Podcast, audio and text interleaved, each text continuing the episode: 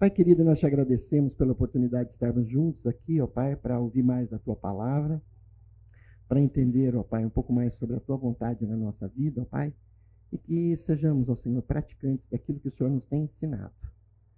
Nós te louvamos, ó Pai querido, por tantas e tantas vidas, ó Senhor Deus, que fizeram chegar até nós a tua mensagem da salvação. E, ó Pai querido, que nós sejamos, ó Senhor, é, mensageiros fiéis daquilo que o Senhor tem nos ensinado para levar a outros também. Nós oramos em nome de Jesus, Senhor. Amém. Amém. Nós vamos falar um pouquinho sobre obediência. É, dizem né, que um anjo contou, só um anjo pode ter contado, né? Porque para ter presenciado tinha que ser um anjo. Antes que o anjo estava lá no céu e chegou mais uma pessoa no céu. E quando ela chegou lá no céu, ela viu um portal né, grande com duas portas. E disse que uma porta estava escrita em cima assim: maridos que obedecem às suas esposas.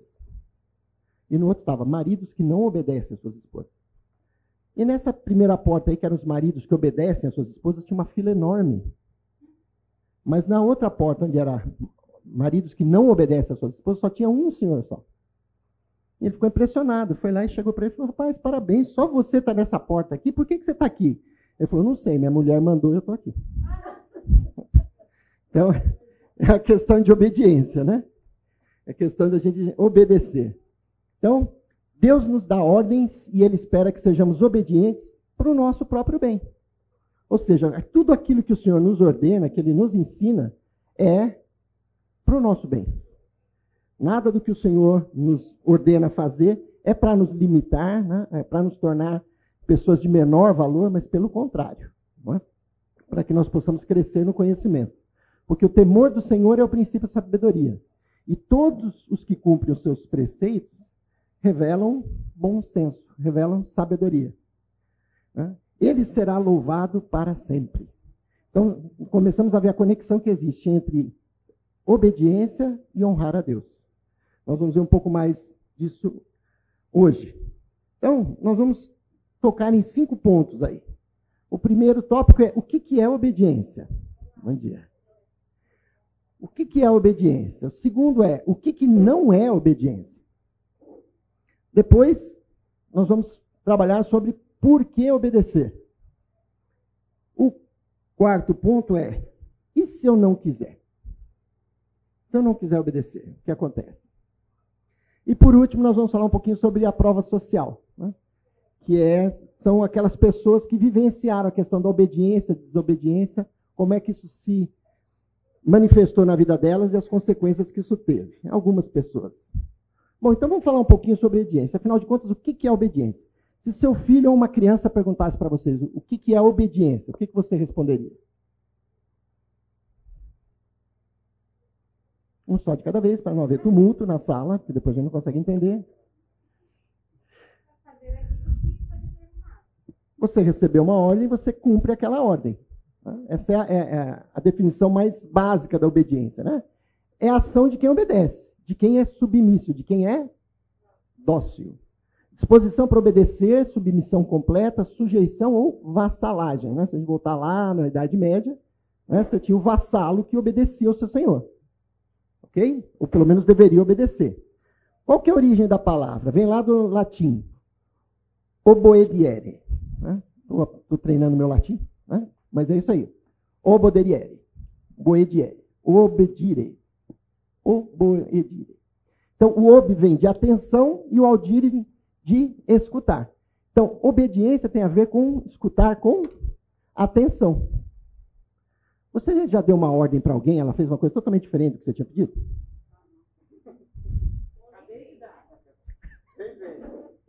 É? Então vamos lá. Então vamos obedecer. Submeter-se à vontade da outra pessoa. Por exemplo, obedecer aos professores. Estar sob a influência de servir ou trabalhar em favor de algo, de alguém.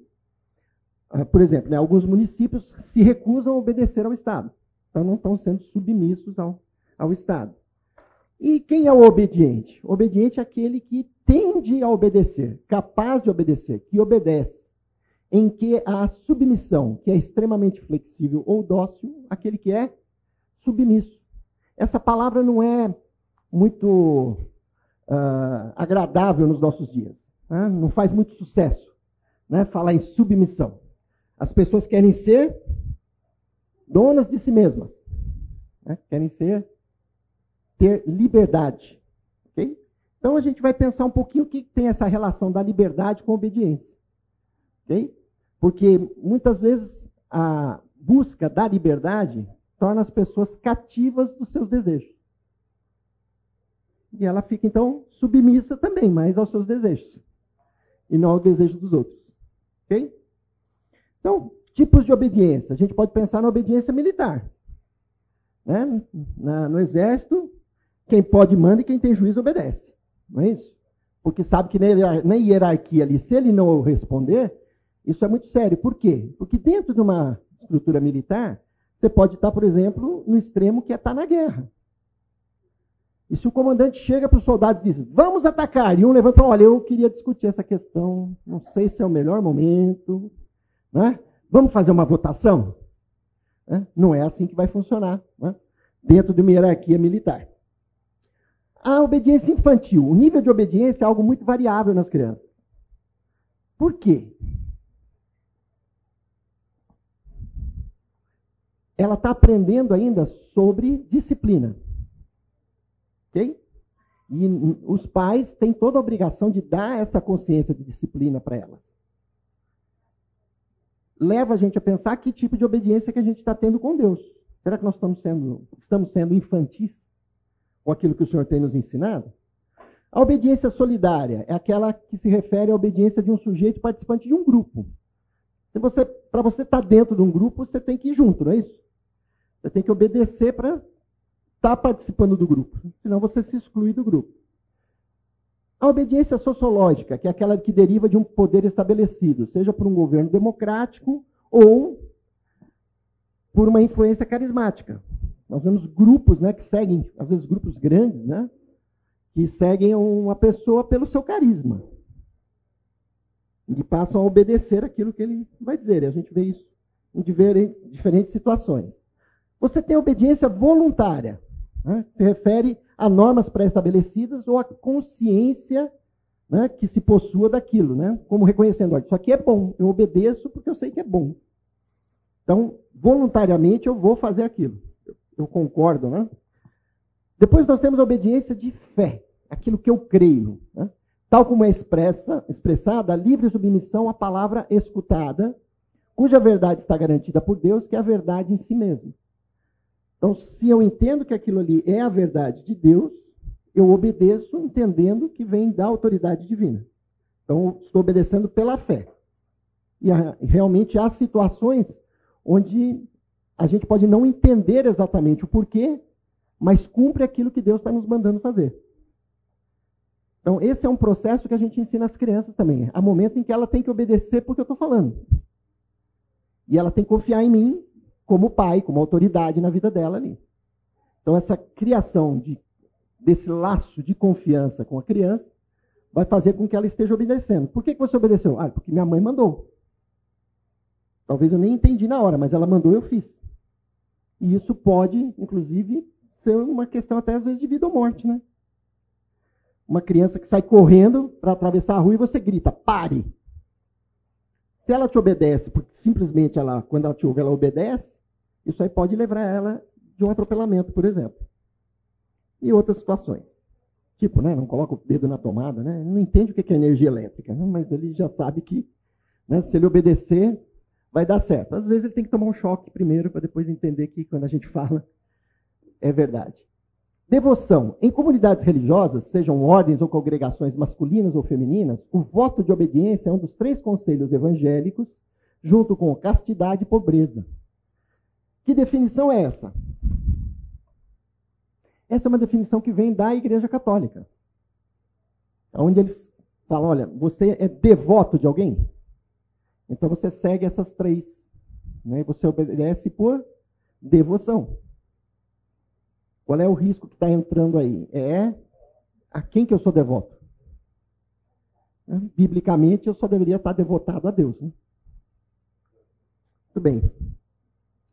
A obediência hierárquica é aquela que vem do termo jurídico. Então tem alguém que está acima de mim, eu tenho que obedecer porque está dentro da hierarquia. Se eu não ensino a obediência hierárquica para o meu filho, provavelmente ele vai ter muita dificuldade quando ele for trabalhar. Né? E a gente vê isso, eu vi isso na minha carreira né, de rapazes que, é, colegas de trabalho que não aceitavam a liderança do chefe. Porque ele se entendia mais capacitado que o chefe. Acho até que era.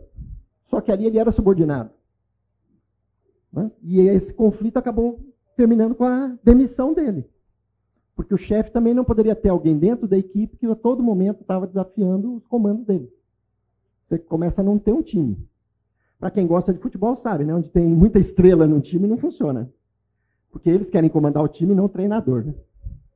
Então você tem que ter esse equilíbrio. O termo obediência, tal como a ação de obedecer, conduz da escuta atenta à ação, que pode ser puramente passiva ou exterior, ou, pelo contrário, provocar uma profunda atitude interna de resposta. E é aí que nós queremos chegar. Para discutir um pouquinho sobre que tipo de obediência nós estamos tendo. E que tipo de obediência Deus pede de nós. Porque a obediência simplesmente de preceitos, a gente vai ver aqui, né? Que Jesus mostrou que isso não é o que Deus quer de nós. Simplesmente seguir leis. O cristianismo não é seguir leis. Então, o que é a obediência que Deus pede de nós? Vamos pensar um pouquinho mais sobre isso. A obediência a Deus significa obediência à palavra de Deus, ou seja, aos mandamentos e ensinamentos que ele nos deixou na Bíblia, em reconhecimento ao autor da palavra e ao seu amor demonstrado em sua obra de criação e salvação. Então, a motivação para a obediência a Deus está conectada a entender quem é Deus e como ele nos amou primeiro. Isso que vai levar-nos a ter uma diferenciação na obediência. Então vamos lá, uma vez que nós entendemos o que, que é obediência, o que, que não é obediência, da forma como Deus está nos ordenando. Então vamos lá. O que, não é obediência? O que, que não é obediência, gente? Quando você segue o seu próprio desejo, você não está obedecendo a uma ordem, a menos que o teu desejo seja ao encontro, exatamente, né? Então se eu chegar para o meu filho e falar assim, vai já para a piscina, ah, então um calorzão que nem hoje assim, por exemplo, tá tudo certo, vou obedecer meu pai, né? Filho, vai lá na geladeirinha de sorvete, pega dois picolés, né? Certamente ele não vai ter muita dificuldade para obedecer esse tipo de ordem. Mas o que, que não é a obediência? A obediência a Deus não é uma barganha. Não é seguir os ensinamentos para conquistar um lugar no paraíso após sua morte. Você encontra essa definição, inclusive, na internet. Quando você busca obediência a Deus, né, você vai encontrar alguém que diz lá: olha, obedecer a Deus é seguir os mandamentos de Deus para poder garantir um lugar no céu. Entendendo que essa obediência nossa é que iria nos tornar dignos de ter um lugar na eternidade. Os fariseus entendiam assim, né? Eles seguiam implacavelmente a lei, mas se tornaram hipócritas, acreditando que mereciam o céu por causa do que tinham feito. Mas sem Cristo, até as nossas obras mais justas são como trapos imundos. É isso que Isaías diz lá, né? no capítulo 64, versículo 6. Mas todos nós somos como o imundo, e todas as nossas justiças como trapo de imundícia. E todos nós murchamos como a folha, e as nossas iniquidades como um vento nos arrebatam. Lá em casa eu vejo muito isso, né? Tem, a gente tem várias árvores na frente de casa, e o vento levando as folhas secas. Né? Ou seja, a folha seca não tem controle nenhum, né? O vento vai carregá-la para onde for. As nossas justiças são como trapos de imundícia, né, que representam os tecidos que as pessoas usavam para sua higiene pessoal. Eram os trapos de imundícia. O que, que não é a obediência? Ela não é um amuleto. Não é seguir os ensinamentos como uma forma de se blindar e assim se livrar de todo o sofrimento. Provavelmente, se você pesquisar um pouquinho na televisão, mudar alguns canais lá, você vai encontrar alguém pregando algo do tipo. Venha Jesus e todos os seus problemas vão acabar. Você não vai sofrer mais. E aí a gente começa a buscar base bíblica para isso. Né? Onde está escrito lá que se eu seguir a Cristo eu não vou sofrer mais? Eu não vou participar de sofrimento. E a gente vai encontrar Jesus dizendo: Olha, no mundo tereis aflições. Então não está batendo aquilo que a palavra nos diz com esse tipo de mensagem.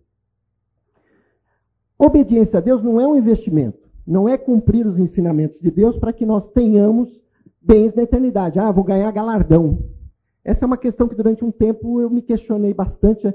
Por que a gente vai precisar de galardão no céu? No céu tem tudo. Não, vou estar na presença de Deus, não, vou ter necessidade, sentimento de ausência de nada, eu vou estar completo na presença de Deus. O que a gente vai fazer com o galardão? E aí, quando a gente vai buscar entender melhor a questão do galardão, a gente vai ver que o galardão é algo que nós vamos poder depositar aos pés de Cristo. Fala, Senhor, nada que eu fizesse poderia pagar o preço que o Senhor pagou por mim. Mas tudo que eu fiz que honrou a Deus, está aqui como uma forma de agradecimento por tudo que foi feito. Pela minha salvação, pela minha vida eterna. Então, na verdade, o galardão é para o Senhor. Ok? A gente não quer chegar lá de mãos vazias, né? Ai de vocês, mestres da lei e fariseus hipócritas, vocês são como sepulcros caiados, bonitos por fora, mas por dentro estão cheios de osso de todo tipo de imundície.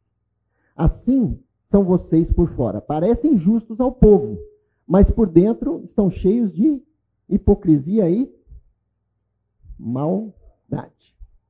Por quê? Porque a obediência ela pode ser utilizada como uma forma de querer fazer uma imagem para a igreja, para a família, para a comunidade. Olha que homem piedoso, né?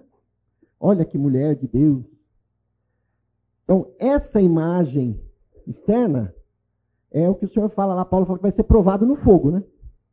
As suas obras vão ser provadas no fogo. Aquilo que é para Deus mesmo vai permanecer. O que não tem vai ser queimado igual palha. Então, não é esse o objetivo da obediência a Deus. O Senhor diz: Esse povo se aproxima de mim com a boca e me honra com os lábios, mas o seu coração está longe de mim. A adoração que me prestam é feita só de regras ensinadas por homens.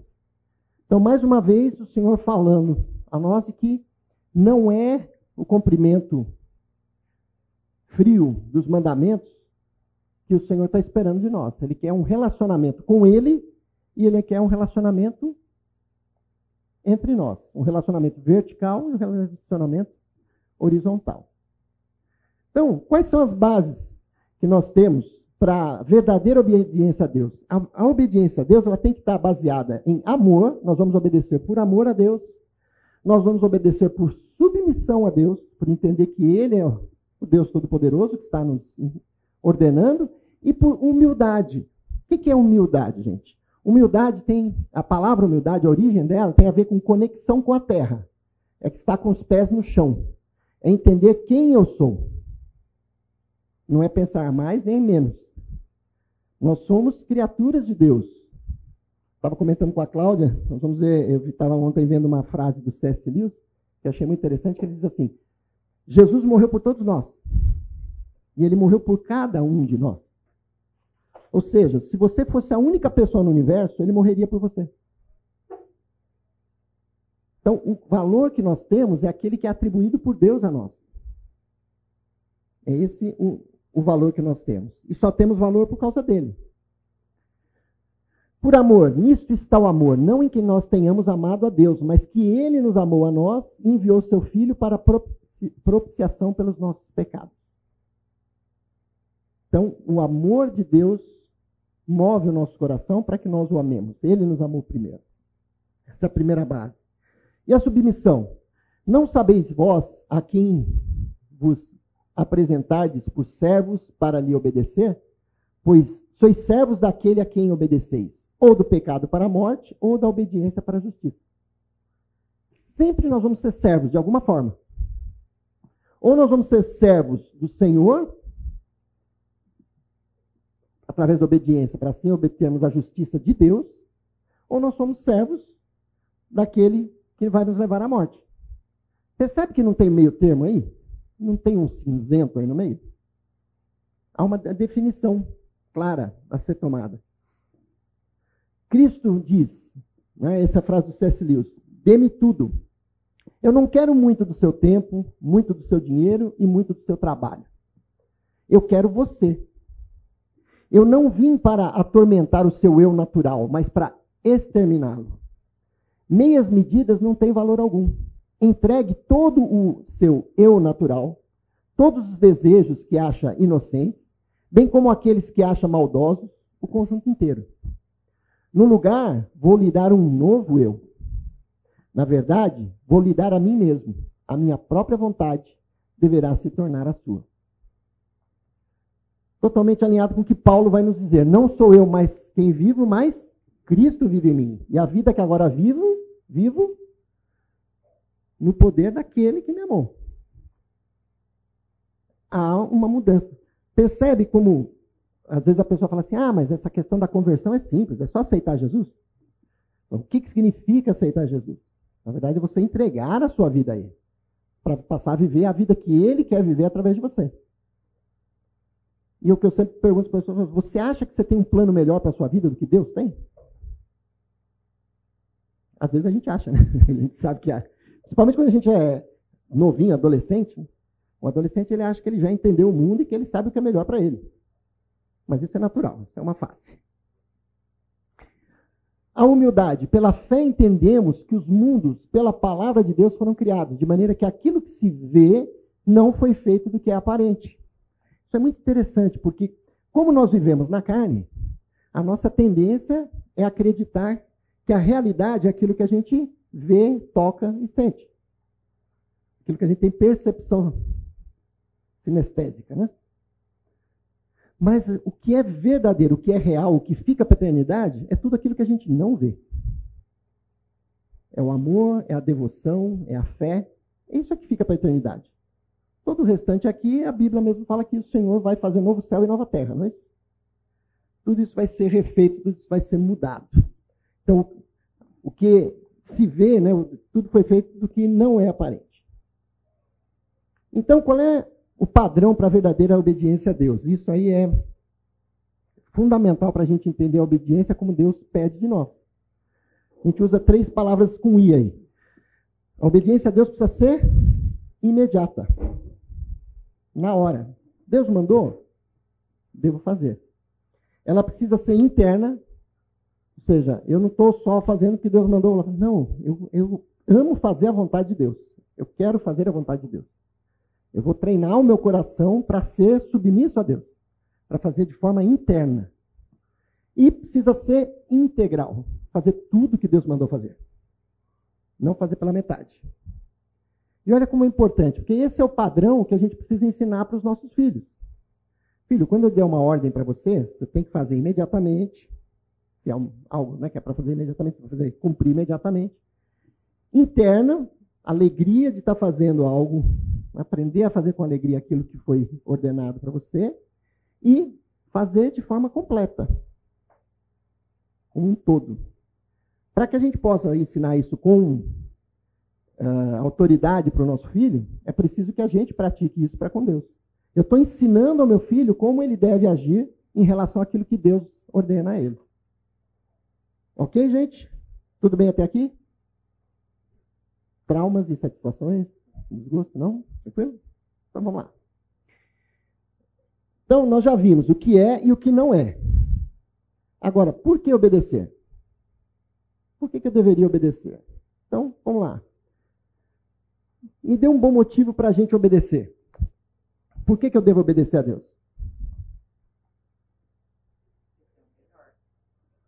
Porque ele tem o melhor. Perfeito. Por que mais? Porque ele nos criou, ele tem autoridade na gente como criador. É?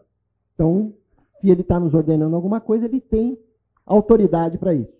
Ok. Olha que interessante. Jesus respondeu e disse-lhe: Se alguém me ama, guardará minha palavra. E meu Pai o amará, e viremos para ele e faremos nele morada. Se vocês me amam, obedecerão aos meus mandamentos. Então veja como obediência está ligada ao amor. Ah, você ama Deus? Ah, eu amo a Deus. Lembra para quem Jesus fez essa pergunta três vezes? Pedro, tu me ama? Senhor, só sabe que eu te amo. Vai estar apacenta as minhas ovelhas. Então, Pedro, mas você me ama?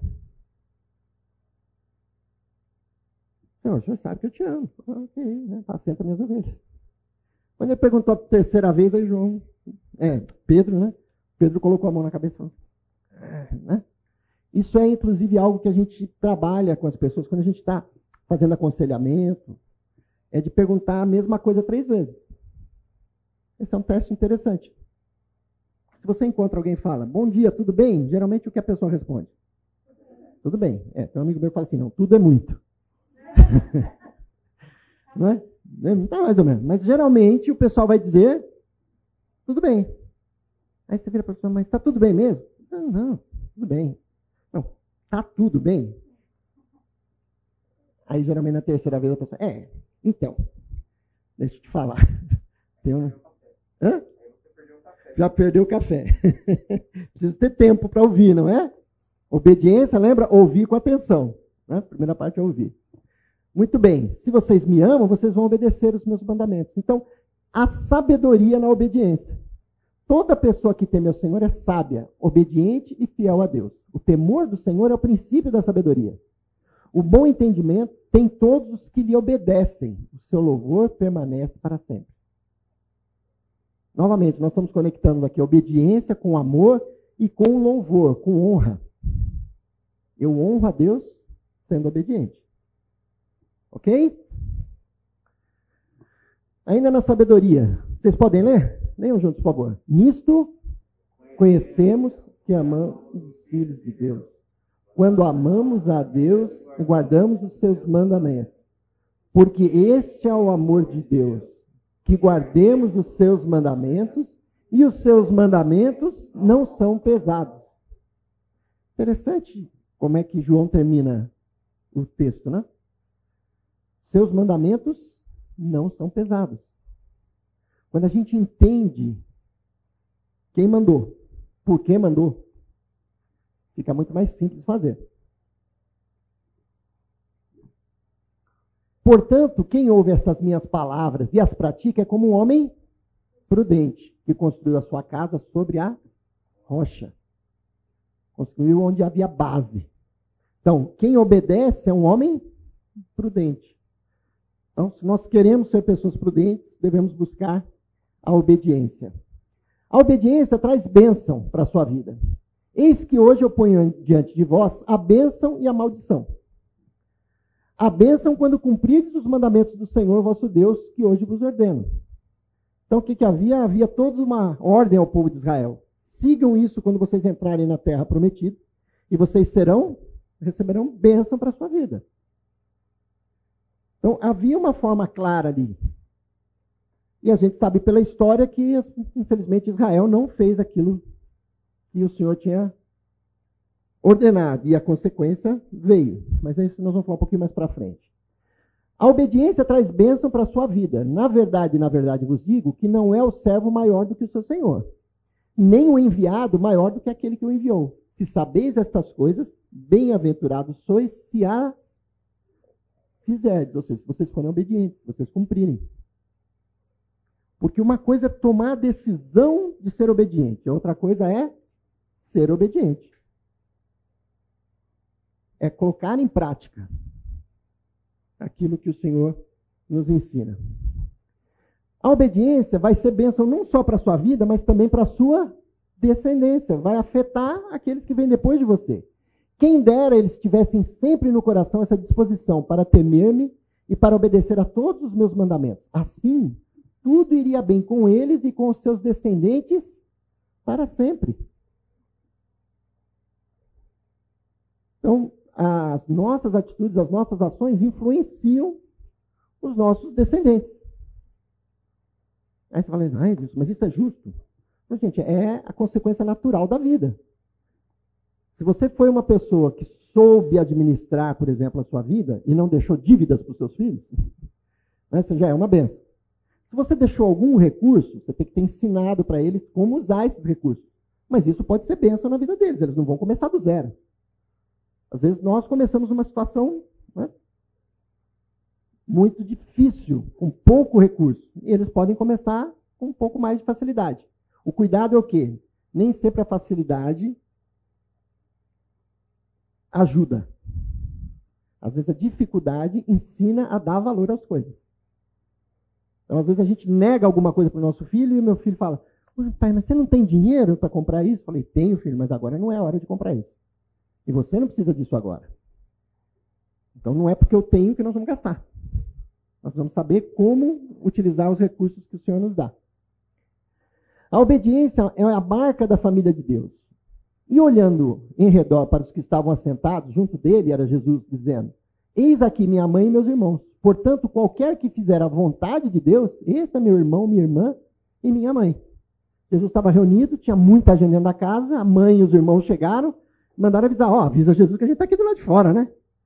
Ó, a mãe e os irmãos, nossa, a mãe e seus irmãos estão lá fora.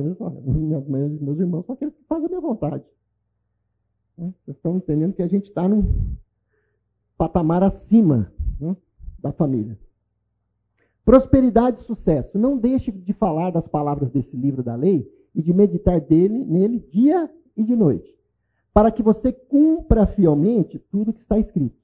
Só então seus caminhos prosperarão e você será bem-sucedido. Então, a obediência, ela leva também a você ser bem-sucedido. Porque, como nós falamos aqui no início, Deus tem o melhor plano para nós. E quando Ele dá ordem, é para o nosso bem, não é para a nossa limitação. Ok? Demonstrar o amor ao Pai. Porque nisto consiste o amor a Deus, em obedecer aos seus mandamentos, e os seus mandamentos não são pesados. A obediência para a santificação e para a purificação. Agora que vocês purificaram a sua vida pela obediência à verdade, visando ao amor fraternal e sincero, amem sinceramente uns aos outros de todo o coração. Mais uma vez, a gente, come, a gente vê o link entre ser obediente e amar a Deus. Vocês foram purificados pela obediência. Aí nós vemos a, a conexão entre santificação e obediência. Como que nós estamos tratando a obediência ao Senhor? o quanto nós temos sido verdadeiramente obedientes. Muito bem, nós vamos agora pensar sobre e se eu não quiser obedecer? O que, que pode acontecer? Qual é o risco que eu corro quando eu sou desobediente? E aí nós vamos verificar que existem vários riscos envolvidos com a desobediência como uma consequência natural daquilo que Deus criou para nós. Ok? Então vamos lá. Desobediência. O que, que é? É o ato, o efeito de desobedecer. Sem obediência, inobediência.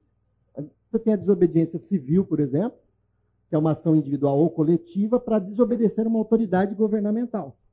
Que acontece quando tem uma desobediência civil? Desobediência é o nome dado à atitude que nos leva a desafiar figuras de autoridade e não seguir as ordens ou recomendações dadas por esses indivíduos. Elas valem para tudo e, em alguns casos, são considerados crimes pelo Código Penal brasileiro.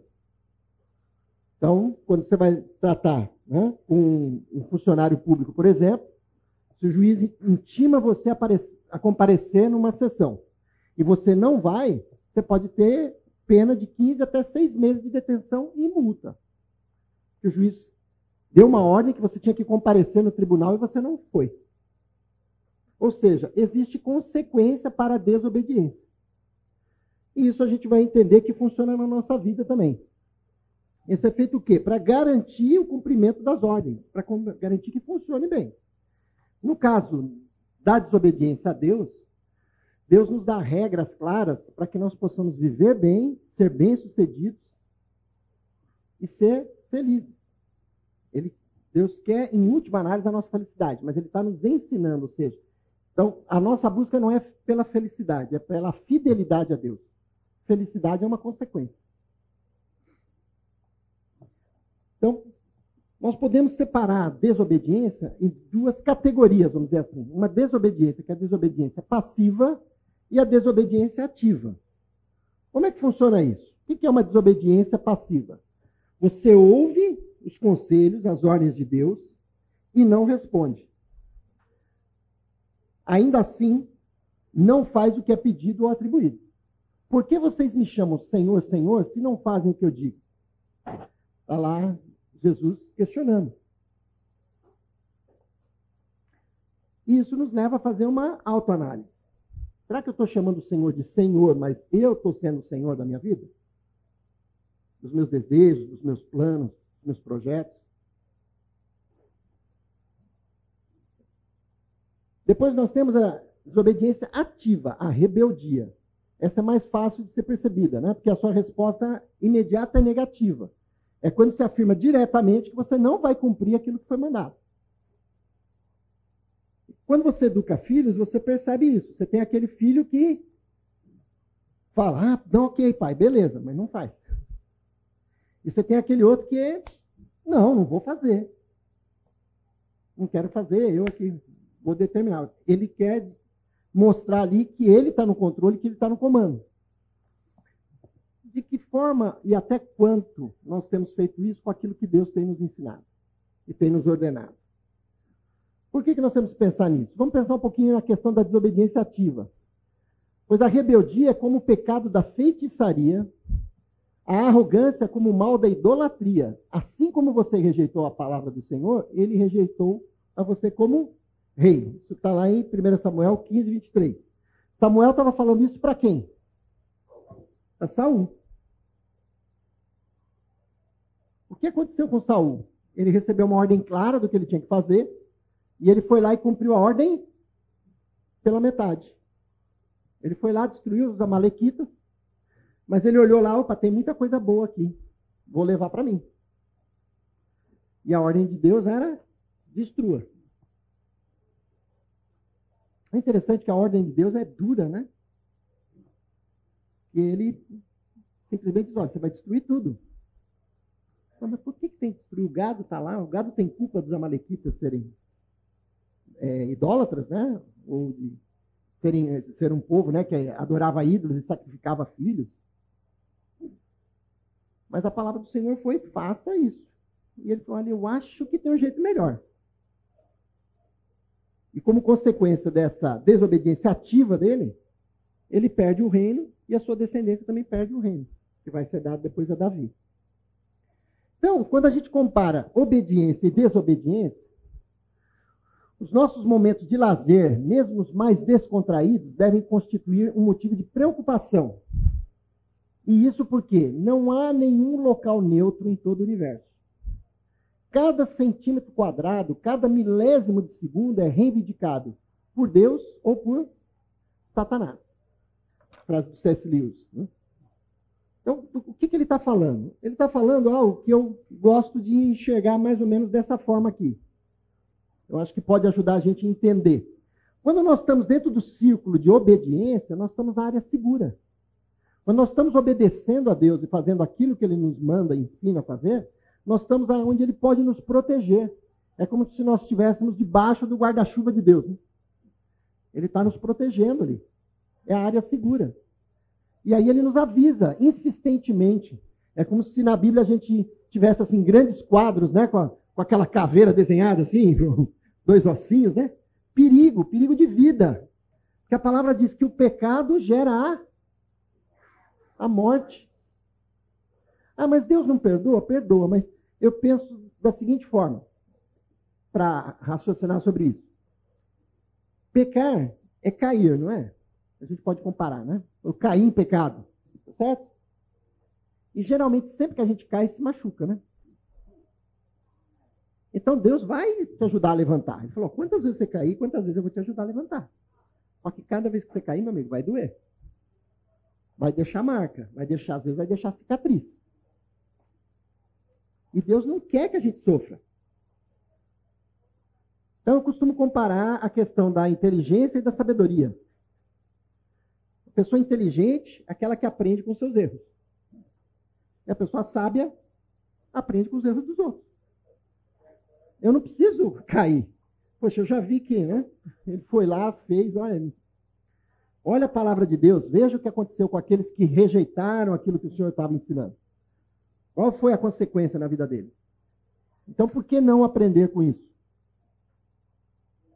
A gente diz, né, muitas vezes a gente vê alguns motociclistas fazendo algumas peripécias no trânsito, e a sensação que a gente tem é que a pessoa acha que, ah, não, quem cai, como eles costumam dizer, né, quem cai de bota é bração, né? Não sabe pilotar, por isso que caiu. Mas você vai lá no hospital, vê que pessoas que sabiam pilotar, tinham experiência e acabaram se machucando seriamente. Então, todo cuidado ainda é pouco no trânsito. O que, que leva à desobediência? É eu entrar numa área de risco. Quando eu desobedeço a Deus, eu saio da área de segurança, eu saio debaixo do guarda-chuva e vou para uma área onde eu vou ser tentado, onde eu vou, eu vou certamente posso cair. E é isso que Deus quer evitar na nossa vida. Ele quer que a gente entenda, reconheça que estar dentro da vontade dele é o melhor lugar que existe. E da mesma forma, quando eu encontro alguém que está lá na área vermelha, o meu papel não é ficar tacando pedra nele. Né? É, é tentar trazê-lo de volta para a segurança. Então, a correção, inclusive com os nossos filhos, é um papel de trazer os nossos filhos de volta para a área da obediência, para a área de segurança. Para estarem debaixo da proteção, aprendendo a ser submissos, a ser obedientes. Então, é restaurar tanto o nosso filho como aquele irmão que caiu em pecado. Pecou, vai sofrer a consequência. Dói, machuca o pecado. Agora, o que eu não posso? Eu não posso é ser morno. Essa frase eu peguei do, do Lucas Lisboa, né? Ele colocou no texto dele dizendo o seguinte: eu não achei o autor. Se é, não há ninguém mais desgraçado do que o cristão, desgraçado é sem graça, né, gente? Do que o cristão que por um tempo não se compreende, se compromete com a obediência. Ele não ama o pecado bastante para desfrutar do prazer do pecado, mas também não ama demasiado a Cristo para desejar a santidade. Ele se dá conta que a sua rebelião é sem proveito, mas também que a obediência parece desagradável. Ou seja, aquele que quer ficar em cima do muro. Só que a gente viu lá que não tem em cima do muro. Se você não estiver, Jesus diz: quem não é por nós, é contra nós. Não foi isso? Então, a desobediência traz a ira de Deus. É por causa dessas coisas que vem a ira de Deus sobre os que vivem na desobediência. Traz a ira do Senhor. Né? Eu acho que é, tem um sermão muito famoso de um evangelista do século XVIII, XIX, que é um livro, né? Depois se tornou um livro, é Dura coisa é cair nas mãos de um Deus irado. É, realmente está. Hã? Acho que é, é, o Jonathan Edwards, acho que é ele mesmo. Desobediência traz maldição para a vida. Eis que hoje eu ponho entre de vocês a bênção e a maldição. A bênção quando cumprirem os mandamentos do Senhor vosso Deus, que hoje vos ordeno. A maldição se não cumprir os mandamentos do Senhor. Então, novamente, né, é X ou Y, né? é 01. Você cumpre o mandamento do Senhor, você é abençoado. Você não é cumpre, você é amaldiçoado. É a consequência natural. Muitas vezes a gente é, é, quer ignorar isso. Mas é a mesma coisa de eu chegar no alto de um prédio e falar o seguinte: eu não concordo com a lei da gravidade. Tá certo? Por isso eu vou pular daqui de cima e não vou cair. É uma lei natural. Então Deus está dizendo: olha, você como ser humano está dentro dessa estrutura. E eu quero te abençoar. A desobediência será punida. Porque se a mensagem transmitida por anjos provou a sua firmeza, e toda transgressão e desobediência recebeu a devida punição. Desobediência vai ter punição. Entretanto, resta entrarem alguns naquele descanso e aqueles a quem anteriormente as boas novas foram pregadas não entraram por causa da desobediência. Então entenderam a mensagem, mas não quiseram, recusaram. Infelizmente, a gente tem histórias de pessoas que até no leito de morte receberam o evangelho, já conheciam, e a pessoa conversa com ele e fala: Olha, você está morrendo, você não quer realmente aceitar Jesus? Não quero. Essa semana eu ouvi um testemunho ah, felizmente positivo. Né? Uma senhora que estava já na UTI, desacordada? E a Nora entrou para conversar com ela, ela abriu o olho, ela conversou, e, e ela não estava entubada, mas ela estava nos últimos momentos dela, e ela começou a orar por essa, pela sogra, no caso. E a sogra abriu o olho e falou, você está orando por mim, né? Ela falou, estou, estou orando pela senhora. já falei várias vezes com a senhora de Jesus, a senhora não quer aceitar Jesus Cristo? Ela falou, ah, eu quero sim. Ela falou, então eu vou orar com a senhora. E foi a última oração que ela fez. Graças a Deus ela teve essa oportunidade. Não é?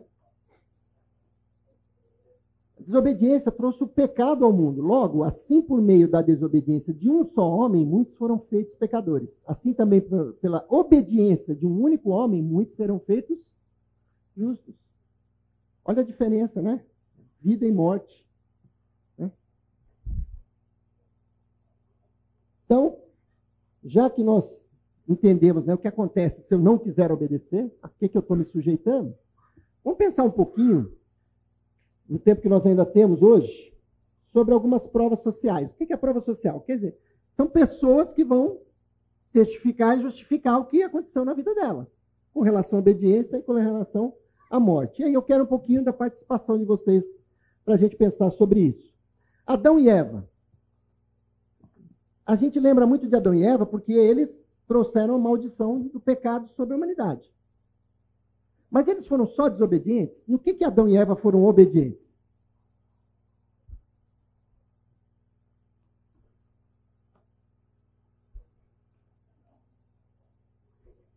Hã? É uma, é uma, era uma ordem, não era? Mas antes do pecado, e é verdade, né? eles cumpriram isso. Mas antes do pecado, o que, que Jesus disse a Adão? Adão, você vai cuidar do jardim. E ele cuidava do jardim. Todo dia, no final da tarde, Deus passava lá para conversar com ele. Ou seja, ele já trabalhava. Né? Certamente um trabalho mais prazeroso, porque ele não tinha cansaço.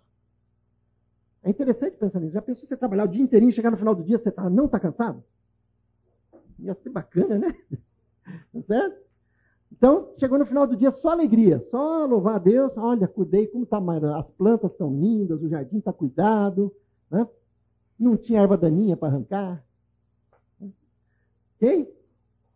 Ele foi obediente. Deus disse a Adão o quê? Coloque nome em todos os animais. Ele não fez isso. Ele foi obediente. E olha que tem que ter criatividade para botar nome em tanto animal, né? Ok? Mas eles foram desobedientes. E a questão é, por que, que Adão e Eva foram desobedientes? Por que eles desobedeceram a ordem que Deus tinha dado?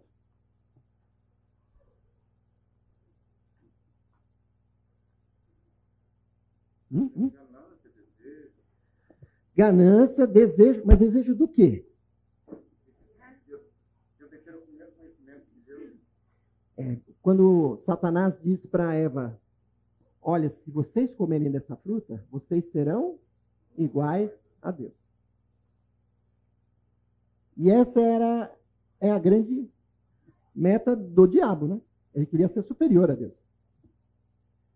E ele leva a esse interesse. Opa, ser igual a Deus eu queria também. Aliás, o ser humano até hoje quer ser igual a Deus. Né? Nós queremos ser Deus. Não sei se vocês sabem, mas dentro da teologia do, dos mormons, eles entendem que nós somos deuses em embrião. É. Quando nós formos para o céu, se a gente viveu direitinho aqui, não, né? Vamos para o céu, lá Deus vai nos dar uma terra para a gente ser Deus daquela terra, daquele planeta. Então, nós vamos ser deuses. É que nós estamos em preparo ainda. Entendeu? Então, uh, o, o, ser humano ele tem essa ambição de ser igual a Deus. De querer ele tomar a rédea, né, o controle da sua vida. Onde Deus está nos ensinando a ser submissos, a entender que Ele é o Criador e que Ele sabe o melhor para nós. Então, uh, o que levou Adão e Eva a cair é uma tentação que até hoje nos cabe. A gente querer controlar, às vezes, alguma área da nossa vida. Não, senhor, só controla tudo, mas essa área aqui pode deixar, essa aqui eu manjo. Deixa que eu cuido daqui, dessa área, né? E não ser submisso à vontade de Deus. E Abraão? Vou pensar um pouquinho sobre Abraão. Abraão é apresentado como modelo de obediência, porque ele respondeu ao chamado de Deus e se dirigiu para a terra que deveria receber como herança. Pensando hoje na nossa realidade de mundo, do que a gente conhece de mundo, já é complicado se Deus chega para você e fala assim: olha, você está aqui estabelecido, aqui em Barão Geraldo, aqui em Campinas, né? mas é o seguinte: sai da tua terra aí, larga o pessoal aí, vai para uma terra que eu vou te mostrar. Aí você já começa a pensar: mas se for Afeganistão, hein? Ah, mas se for a Síria, para onde o senhor está querendo me levar? Já, já fica um pouco inseguro. Agora, na época de Abraão, que ele conhecia se conhecia muito pouco do mundo. Okay? Deus dizia assim: olha, larga aí. Ele que estava bem estabelecido. Ele era um homem de posse. Larga teu pai, tua família. Né? Na verdade, ele levou o pai, né? Foi até Padana.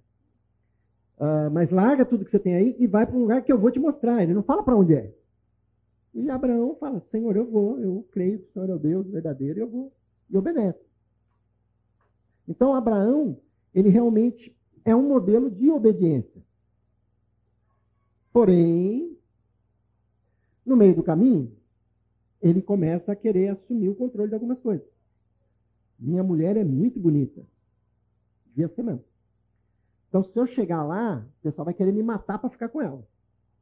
Então, eu vou, ó, você vai falar que você é minha irmã. É, e aí, se alguém tiver interesse em você, dá tempo de eu. Né? Então, ele começa a querer estabelecer segurança na vida dele. E às vezes o que estabelece segurança na nossa vida pode ser a nossa conta bancária, pode ser as posses que a gente tem, pode ser a situação é, profissional.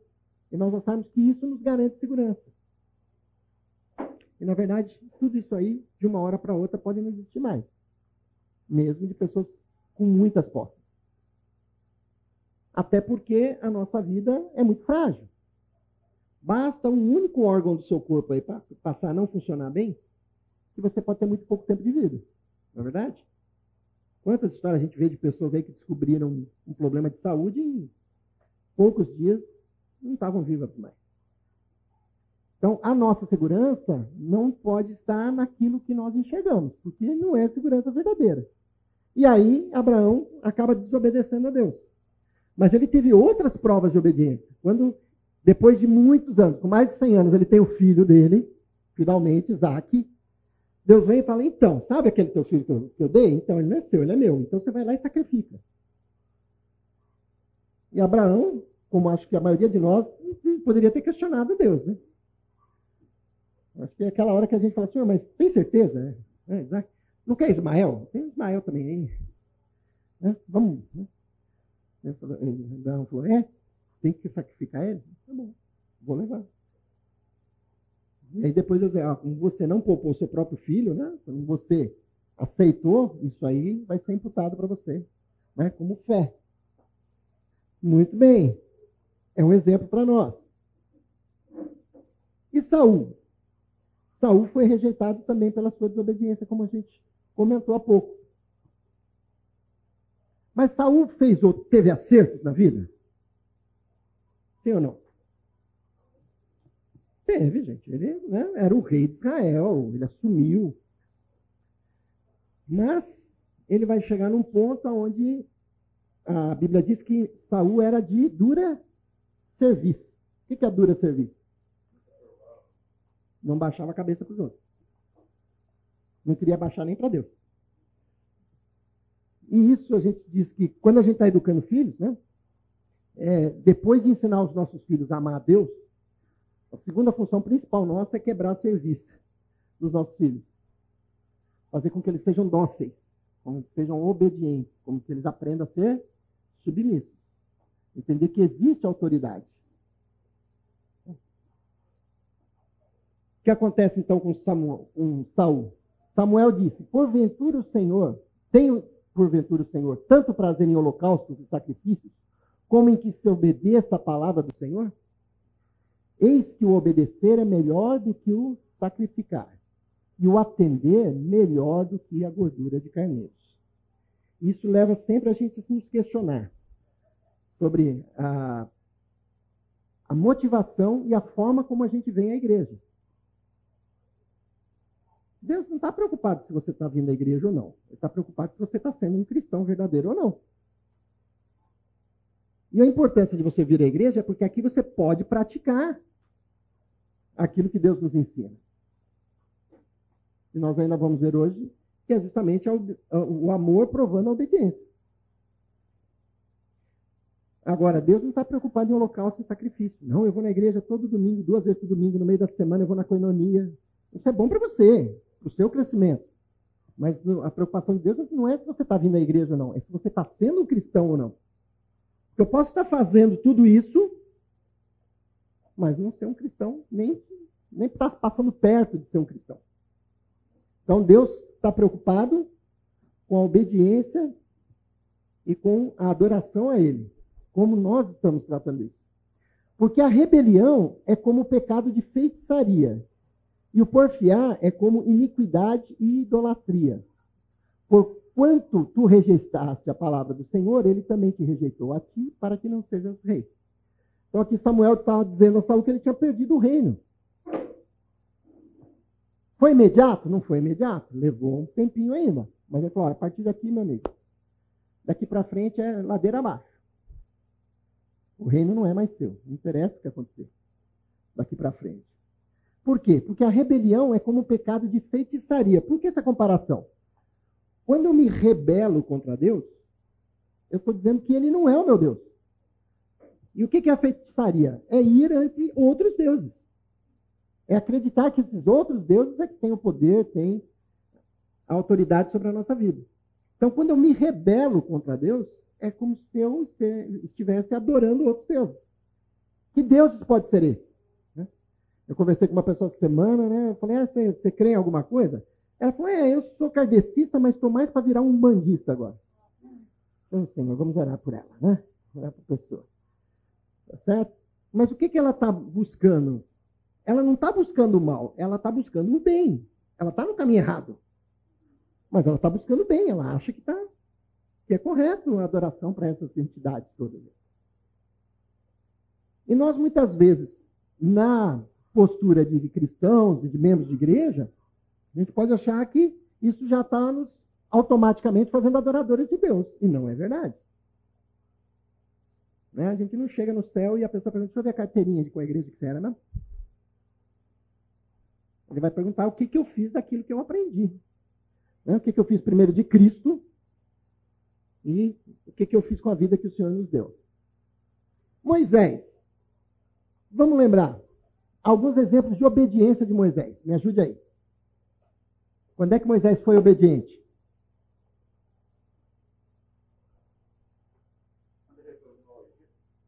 Quando ele retornou ao Egito. Ele estava exilado. É interessante a vida de Moisés, né? ele, ele, vive três períodos de 40 anos. Né? Os 40 primeiros anos ele é criado pela rainha, né, pela filha de Faraó, no palácio. Né? Com 40 anos, aí ele, ele se rebela porque ele, por causa do povo, mas como ele mata um egípcio, né? ele foge, vai ficar 40 anos no deserto, e aí Deus chama para que ele volte ao Egito para libertar o povo. E ele obedece. Quando o Senhor fala com ele da salsa ardente. Não sem antes questionar, né? É, senhor, mas aí eu mesmo, o senhor tem certeza, o senhor sabe que eu sou pesado de fala, eu não falo direito. E, né? Não, fica tranquilo. Seu irmão vai junto com você. O não vai junto. Ele fala bem. Não, senhor, mas Moisés, mas o que, que eu vou falar para Faraó? Você vai dizer que o eu sou te enviou.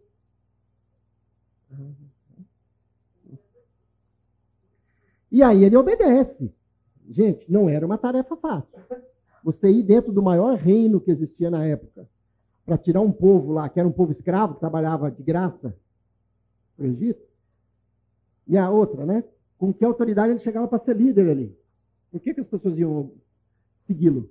Não é? E ele obedece, ele obedece. E ele lidera o êxodo do povo de Israel do Egito.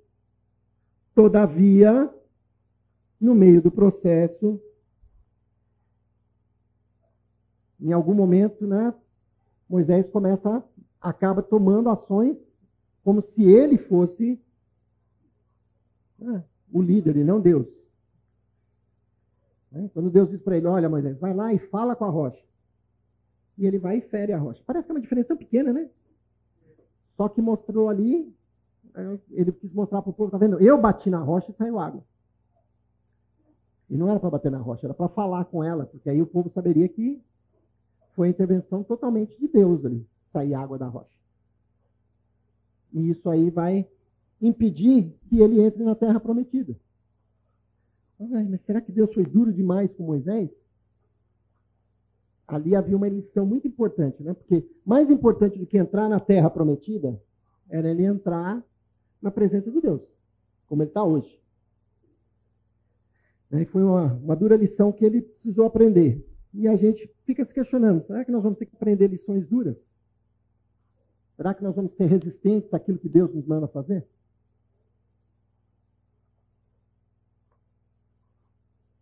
E aí nós temos outra prova social aí, a prova de Davi. Quantas vezes Davi foi obediente e demonstrou o poder de Deus na vida dele? Né? Vocês lembram algumas? Isso, essas mesmo, é só falar. Eu sei que vocês lembraram. Ele estava lá pastoreando as ovelhas e sempre buscando a Deus. E aí, primeiro tem um leão que ataca, ele mata o leão, tem um urso que ataca, ele mata o urso. Né? Então ele já foi ali, era um processo de aprendizado, porque depois ele teve que matar o gigante. Mas ele já confiava no Deus dele. Né? Ele falou: existe Deus em Israel, vou mostrar para esse gigantão aí. Davi não era muito alto, gente. Né? E o gigante é mais de dois metros de altura, acho que quase três metros. Então, é coragem porque ele não foi na força dele. Nem a, armadura estava muito pesada, ele largou a armadura para trás e foi sem armadura mesmo. Não estou indo na força da armadura, indo no poder de Deus. Ok? E ele vai lá e derruba o gigante, não só derruba, como vai lá e corta a cabeça dele, né? Para garantir que ele não ia levantar mais. E aí Davi vai obedecendo. Deus vai abençoando ele. Porém, depois mesmo de ter libertado os filisteus, começa um período que o rei já começa a ficar no palácio, não vai para a guerra. E aí ele acaba se deixando levar e peca. Mas, para mim, o grande problema veio na educação dos filhos dele. Davi não conseguiu educar e ensinar aos seus filhos o temor do Senhor. Tanto é que eles não temiam a Deus, que eles não temeram querer tomar o reino de, Davi. Absalão tentou matar o pai para assumir o reino. Porque a Bíblia diz assim que Davi nunca negou nada para Absalão. Tudo que Absalão queria, ele tinha.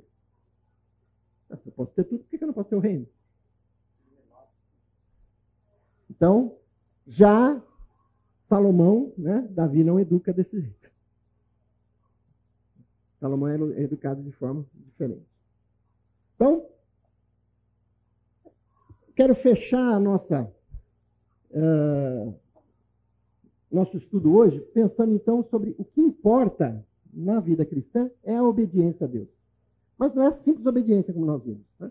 É aquela obediência baseada no amor, na submissão, na humildade e que é imediata, interna integral. Aonde que a gente vê isso personificado? Na vida de Jesus. Jesus é o maior exemplo de obediência. Porque eu desci do céu não para fazer a minha vontade, mas a vontade daquele que me enviou. O próprio Deus se submete a ser humano, a passar pelas nossas necessidades, pelo cansaço, né? pelo suor, né? pelo sofrimento, pela dor, vocês já imaginaram que Jesus nunca tinha sentido dor?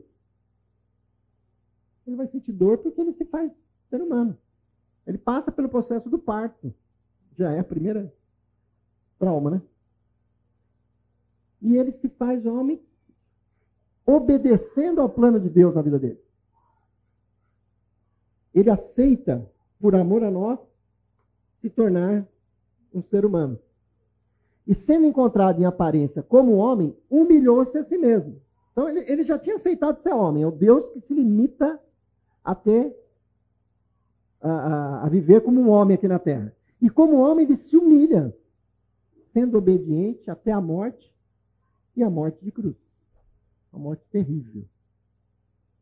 Né? Tem uma coisa que eu peço a Deus. Bom, primeiro eu peço a Deus para ele voltar antes de eu morrer. Não custa pedir, né? Tá certo? Vamos pedir. Senhor, se o senhor puder voltar antes, vai ser muito legal. Né? Ser arrebatado, enfim, da forma como que o senhor fizer. Mas se não der, né? se eu não estiver vivo quando o senhor voltar, pode ser rápido. Dá para ser aquela história, né? De dormiu quando acordou, foi. Cheguei. Não é? Então a gente pede, Senhor, se possível for, não é? A gente sabe de alguns servos de Deus, né? por isso. Inclusive, há um estudo de um pastor é, que ele usa o texto que fala que o, o fiel a Deus não verá a morte, que ele entende que o salvo ele é tirado antes da morte. Quer dizer, quando você está ali para morrer, você não enfrenta a morte mais. Deus já te leva. Não sei, eu não tenho base para isso, mas gosto da ideia. Hoje, não somos chamados a obedecer à lei de Moisés, que foi cumprida em Cristo. Lá em Mateus 5,17, a gente vê que a lei foi cumprida em Cristo. Mas nós devemos obedecer à lei de Cristo, que é uma, que é uma lei do amor. Que a gente vai ver isso lá em Gálatas.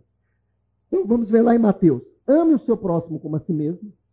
Destes dois mandamentos, o primeiro, amar a Deus sobre todas as coisas, dependem toda a lei e os profetas. Então, o mandamento do Senhor, você tinha uma série de leis e como Deus falou, então, olha, eu estou mais preocupado é com o espírito da lei. O que eu preciso é que você ame a Deus sobre todas as coisas e ame o seu próximo como a si mesmo.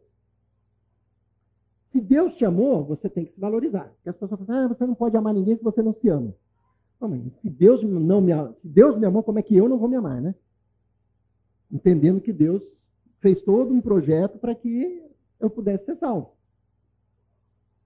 moveu o universo para isso. Então, ame o seu próximo como a si mesmo. No amor está a obediência, aquilo que Deus quer de nós. Porque amar vai ser muito mais amplo, né?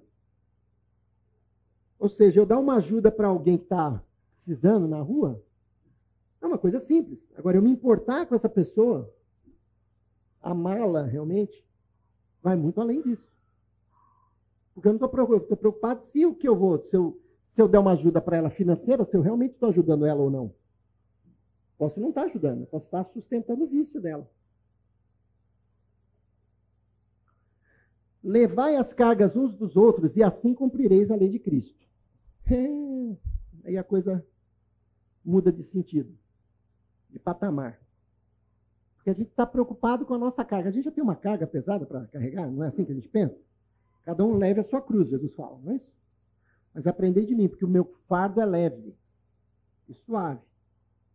Agora, carregar a carga do outro, não é isso que a palavra está dizendo aqui? Levar as cargas uns dos outros ajuda. Olha, está difícil para ele. Dá uma mãozinha, ajuda lá. Vai além daquilo que você está preocupado, que é com você mesmo. Levar as cargas uns dos outros, porque assim vocês vão cumprir a lei de Cristo. Um novo mandamento vos dou, que vos ameis uns aos outros, como eu vos amei a vós. Que também vós, uns aos outros, vos ameis. Nisto todos conhecerão que sois meus discípulos, se vos amardes uns aos outros. Como é que eu conheço o verdadeiro discípulo de Cristo?